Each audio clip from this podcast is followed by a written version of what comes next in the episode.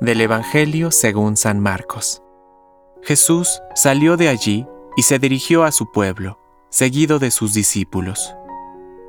Cuando llegó el sábado, comenzó a enseñar en la sinagoga, y la multitud que lo escuchaba estaba asombrada, y decía, ¿De dónde saca todo esto?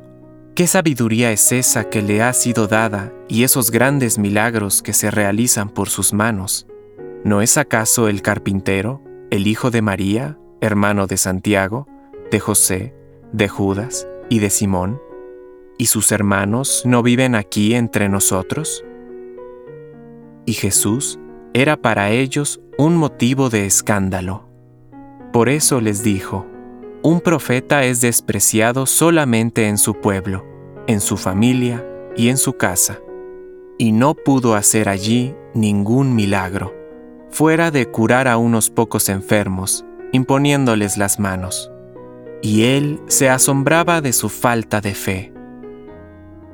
Jesús recorría las poblaciones de los alrededores, enseñando a la gente. Palabra de Dios. Compártelo. Permite que el Espíritu Santo encienda tu corazón.